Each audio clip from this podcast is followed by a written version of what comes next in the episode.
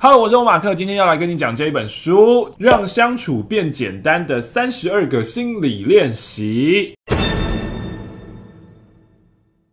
停止用你作为说话的主体，不要就说你怎么样怎么样，你怎么样你怎么样，你应该你你你你你，就是不要用你开头了。要用您呢？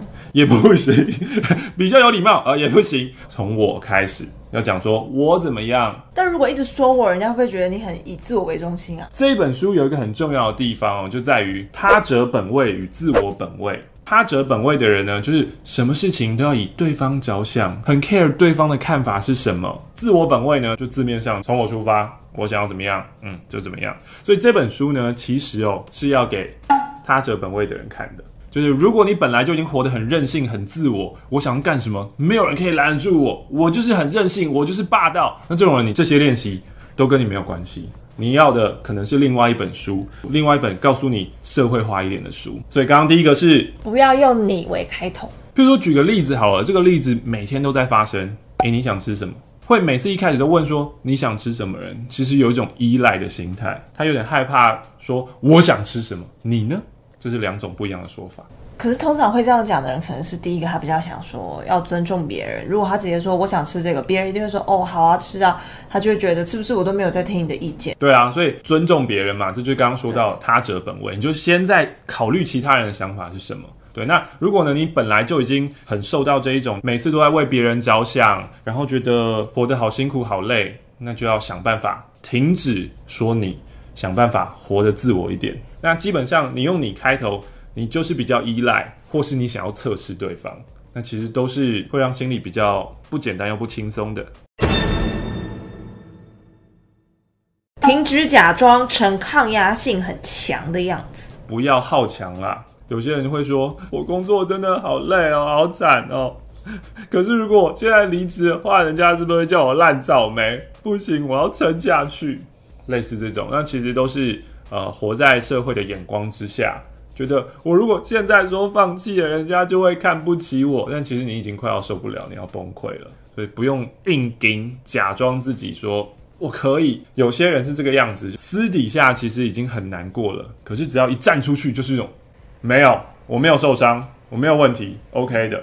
不要逞强，不要好强了。但如果他真的，一天到晚，他不管去哪一间公司，都觉得自己待不下去了。四季工作，一年换四次这种，但其实这样也就表示他不适合嘛。你硬逼着他留下来，他也不会有很厉害的产出啊。他可能天生就不爱工作，不喜欢辛苦。讲好听一点，就是他还没有找到那个可以让他发光的地方。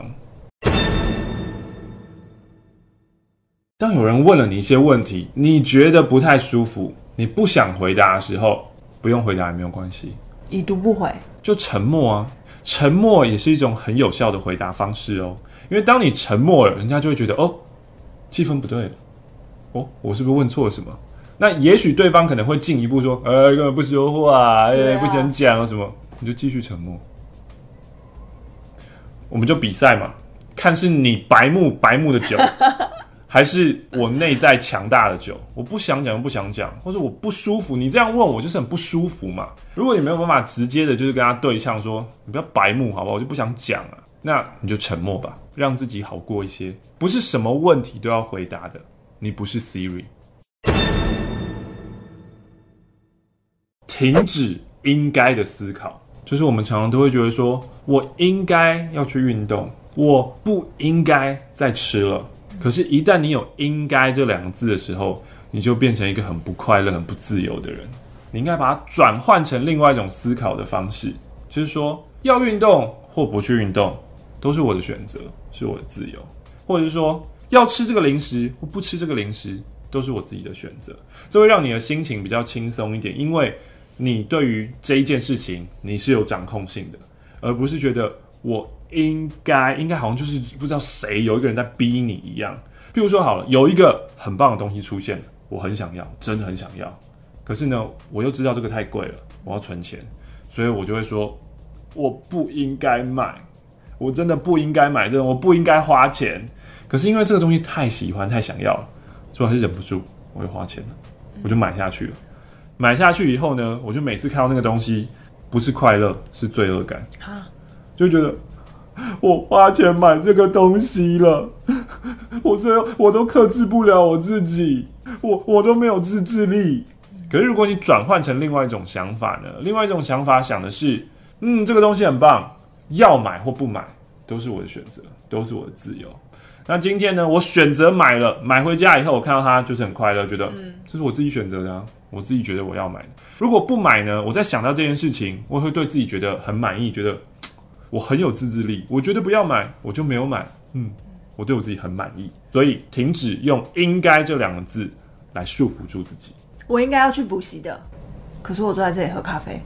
你去喝咖啡了，你不是就有罪恶感吗？就是自己翘课啦。有罪恶感，但喝得很爽。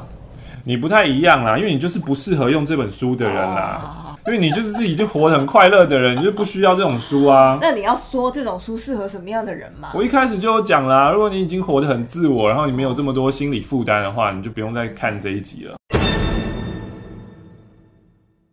停止希望被了解的思考。我为你付出，我对你很好，你怎么都不懂啊？你怎么没有回报我呢？你是不是都不了解我？停止这样的思考。